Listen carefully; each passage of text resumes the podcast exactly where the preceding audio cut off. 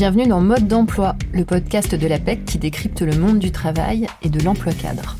Je sais pas vous, mais moi récemment, entre le télétravail qui réduit le temps de présence physique dans l'entreprise et les articles sur la grande démission, j'ai l'impression que le salarié n'a plus trop le vent en poupe, et même qu'il pourrait carrément vivre ces dernières années. Mais est-ce que c'est vrai? Euh, Finalement, est-ce que sur le terrain, c'est la tendance? Et si c'est le cas, par quelle nouvelle forme de travail serait-il remplacé? Pour faire le point et avoir les idées claires, j'ai eu envie d'en parler avec Laetitia Gnodot, directrice générale adjointe de la PEC. Bonjour Laetitia. Bonjour Caroline. Et Laurent Duclos, sociologue, économiste et chef de projet euh, à la délégation générale à l'emploi et à la formation professionnelle. Bonjour Laurent. Bonjour Caroline. Alors, on va entrer directement dans le vif du sujet. Comment va le salariat en France? Quels sont les chiffres, Laetitia? Eh bien, Caroline, le salariat se porte plutôt bien en France. Selon les chiffres de l'INSEE, fin 2021, près de 27 millions de personnes occupaient un emploi salarié, contre un peu plus de 3 millions de personnes seulement qui occupaient un emploi non salarié. Et je peux aussi préciser que seuls 1,8% des salariés à titre principal ont également une activité non salariée.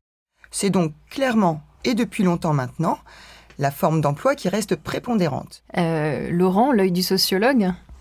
L'œil du sociologue, peut-être euh, l'œil de euh, l'historien, entre guillemets, sur le statut de, de, salarié. Le taux de salarisation de l'emploi a, a cru continuellement depuis un siècle. Il était de l'ordre de 50% à la fin du 19e, début du 20e siècle. Il était de 70% au début des années 60 et il est de 90% aujourd'hui. Donc clairement, le statut de salarié a gagné la bataille euh, historique. Et ce statut, en fait, il l'a gagné pour diverses raisons. C'était dans l'intérêt, je dirais, de toutes les parties au contrat de travail, euh, de proposer euh, une espèce d'échange euh, qu'on pourrait résumer comme ça. Le salariat, c'est la subordination, mais en échange de la subordination, c'est tout un ensemble de sécurité. D'accord, donc il n'y a pas de, de, problème de grande démission alors en France, Laetitia? Bah, ce phénomène de grande démission est peut-être une réalité dans certains pays, notamment aux États-Unis, mais c'est beaucoup moins le cas en France. Alors c'est vrai qu'on a observé depuis deux ans un taux de démission très élevé, mais c'est un indicateur cyclique qui est traditionnellement bas durant les crises et qui augmente en période de reprise, en période d'embellie conjoncturelle, comme c'est le cas suite à la crise Covid. Par ailleurs, ce taux de démission n'est pas associé à un nombre inhabituel de retrait du marché du travail, et le taux d'emploi est lui aussi plus élevé. Donc plutôt que euh, de parler de grande démission, on devrait plutôt parler en France de grande mobilité, avec de nouvelles opportunités d'emploi qui apparaissent sur un marché du travail dynamique et qui conduisent à des démissions plus nombreuses, mais pour finalement retrouver un autre emploi salarié juste après. Et c'est ainsi que, côté cadre, on a franchi pour la première fois en 2022 le seuil symbolique des 300 000 recrutements. Mais attention, si les cadres apprécient en effet les garanties apportées par le salariat, le salaire régulier, la protection sociale, les congés payés, ils font également part de frustration, par exemple sur leur marge de manœuvre, leur liberté pour s'organiser, ou sur la lenteur des modes de fonctionnement des entreprises. Et ils expriment également de fortes aspirations, notamment pour plus d'autonomie, plus de flexibilité sur l'organisation et le temps de travail. Oui, donc c'est plutôt l'organisation du, du, travail qui évolue, euh, Laurent. Alors l'organisation du travail qui évolue, et comme vient de le dire euh, Laetitia, le spectre de la grande démission, euh, et d'ailleurs on pourrait se demander qui joue à se faire peur dans cette évocation, euh, peut-être le symptôme de nouvelles aspirations repérées chez les actifs salariés. alors, on, pourrait dire qu'il y a eu aussi une évolution depuis les 30 dernières années par rapport à l'échange euh, subordination contre sécurité, précisément une certaine baisse des sécurités. Voilà, c'est-à-dire que là, il y a une évolution de la façon dont s'exerce le pouvoir économique et report sur le salarié d'un certain nombre de risques, un impératif de flexibilité, un impératif d'adaptation.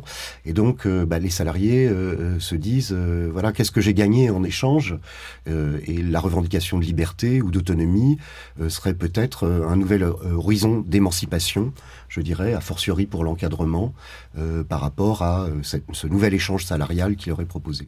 Alors on vient euh, d'évoquer justement toutes ces nouvelles aspirations des salariés, euh, les nouvelles formes d'emploi qui émergent, est-ce qu'elles sont en progression et, finalement est-ce qu'elles répondent euh, à ces aspirations, Laurent? Alors, les nouvelles formes d'emploi qu'on voit émerger, ça c'est une des caractéristiques de la période. On connaissait dans les périodes antérieures ce qu'on appelait les formes particulières d'emploi, c'est-à-dire que un mouvement euh, lié à l'essor de l'intérim et, des CDD. Et aujourd'hui, on parle de nouvelles formes d'emploi qui sont liées pour beaucoup à l'apparition de relations de travail triangulaires.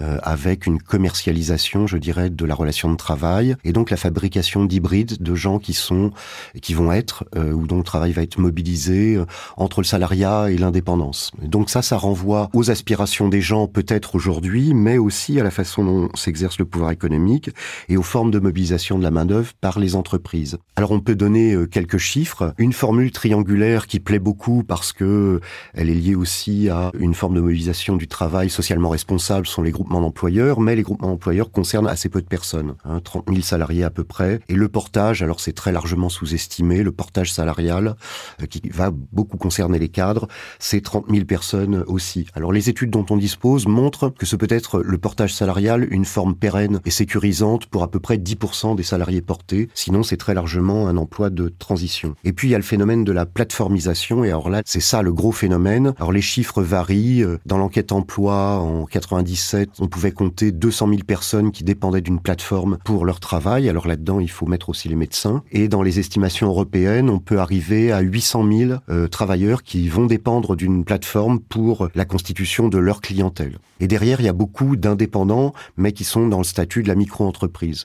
On vient de le voir avec Laurent, de nouvelles formes d'emploi euh, émergent fortement, mais finalement elles sont encore peu connues ou mal connues par les cadres. Euh, par exemple, les coopératives d'emploi ou les groupements d'employeurs euh, sont connus à peu près par un cadre sur dix. Mais il faut reconnaître qu'elles suscitent de l'intérêt. Près d'un cadre sur deux qui cherche une mobilité serait ouvert à une forme d'emploi alternative au salariat. Et ça, ça a clairement progressé ces dernières années.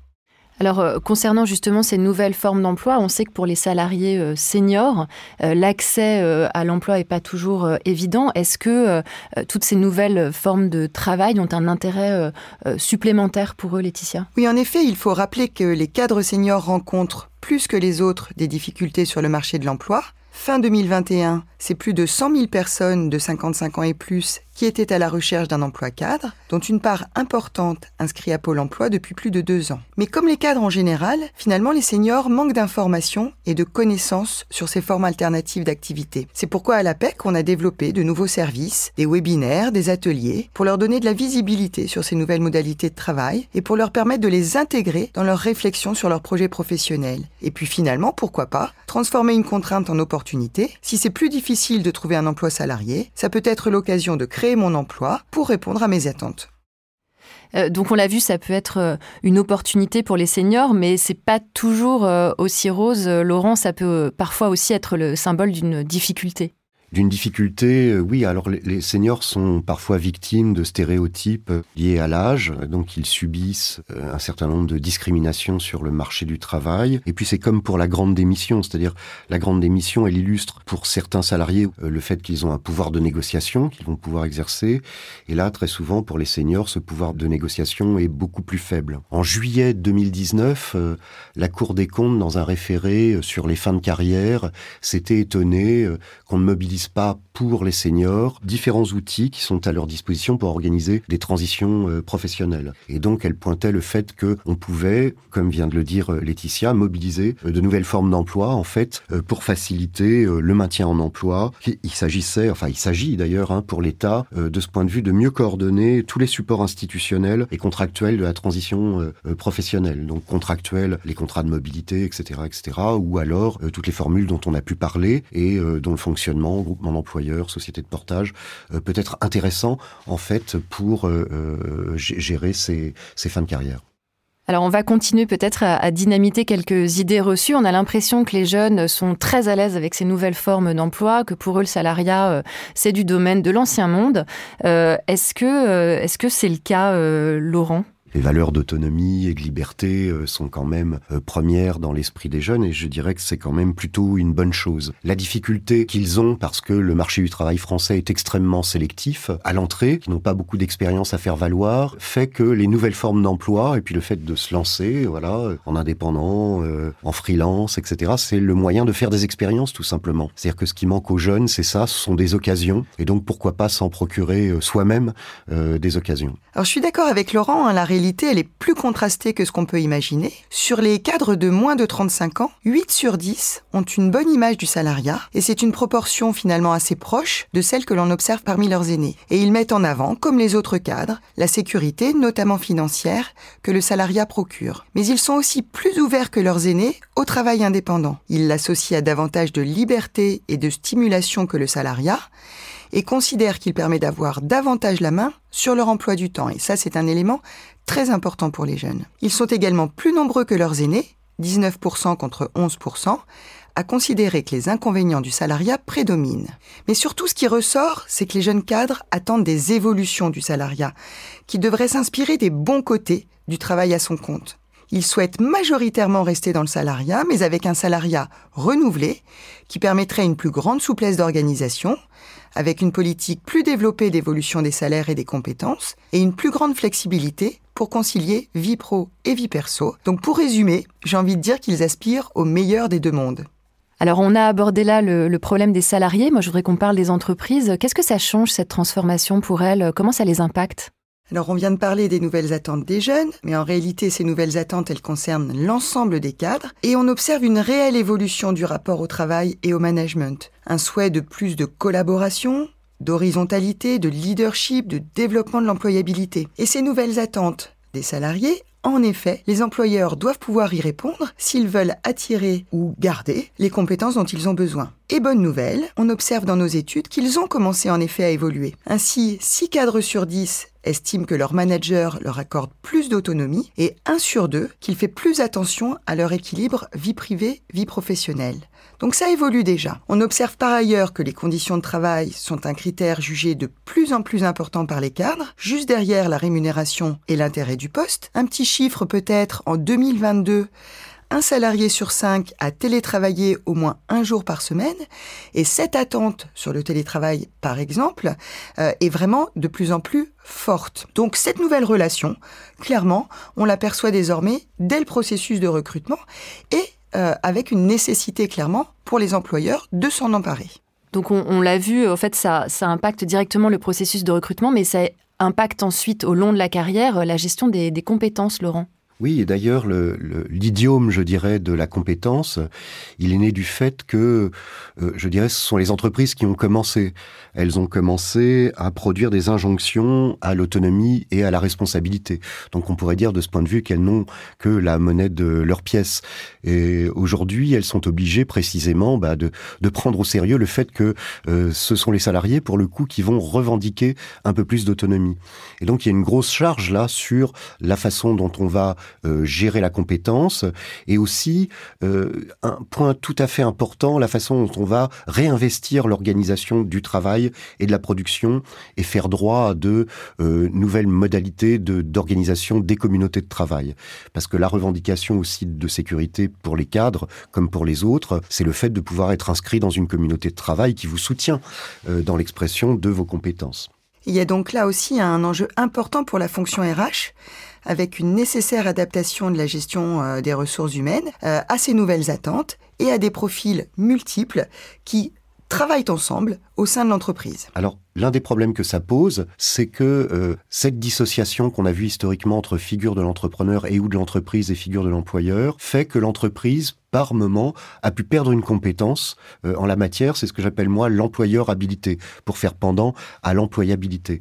Et donc, ça justifie aussi qu'on soutienne les entreprises très fortement euh, dans l'exercice de leurs responsabilités en tant qu'employeur, a fortiori sur le segment du recrutement, parce que recruter c'est un métier, ça ne s'improvise pas, et les intermédiaires du marché du travail sont présents là aussi pour soutenir les entreprises sur sur cette question extrêmement importante, parce qu'ils s'y jouent beaucoup de choses d'emblée. Euh, alors on arrive déjà euh, finalement à la dernière question pour laquelle moi j'aimerais bien qu'on ouvre euh, un peu les perspectives. alors est-ce qu'on est à un tournant pour le salariat? Est-ce qu'il y a vraiment une évolution vers, donc on l'a vu, une hybridation des différentes formes d'emploi, des frontières finalement plus floues entre les statuts des travailleurs? Ou est-ce que le salariat est là pour durer? Alors pour répondre à votre question, rétrospectivement, il y a 10 ou 20 ans, l'image qu'on aurait produit du futur, c'est l'image d'une société très atomisée. Alors tout le monde évidemment est responsable, mais aussi tout le monde est libre et seul, et l'individu est entrepreneur de lui-même. Voilà, il, forme ses projets, euh, euh, c'est l'image du réseau aussi, tout le monde se met en réseau, etc. Aujourd'hui, je dirais que le sentiment serait vraiment différent, aussi bien parce que nous sommes face à des grandes transitions qui, qui portent une autre forme de responsabilité, si je puis dire, et il y a le mot-clé aujourd'hui, c'est le commun, quoi. Et l'organisation, c'est aussi le commun. Donc, produire un nouvel être ensemble au travail me semble être pour chacun, y compris pour les entreprises et l'employeur, une priorité aujourd'hui, et on voit bien que l'image, donc, elle a euh, changé. La revendication, c'est euh, voilà comment on concilie des sécurités et donc conjonction de coordination de l'autonomie, et derrière, c'est nécessairement des formules d'organisation. Oui, Laurent a raison de le souligner. Au-delà des revendications vers plus d'autonomie et plus de liberté, ce qui reste extrêmement important pour les cadres et qu'ils peuvent trouver dans le salariat, c'est le collectif, l'équipe, la projection long terme. Alors c'est une équation pas toujours simple à résoudre pour les managers. Donc ce qu'on peut dire, sans doute en conclusion, c'est qu'on est plus dans une évolution du salariat que dans une refondation complète de cette forme d'emploi. Merci beaucoup Laetitia Laurent euh, pour ces éclairages. Vous avez écouté Mode d'emploi, le podcast de la PEC qui décrypte le monde du travail et de l'emploi cadre. Je vous donne rendez-vous bientôt pour un nouvel épisode.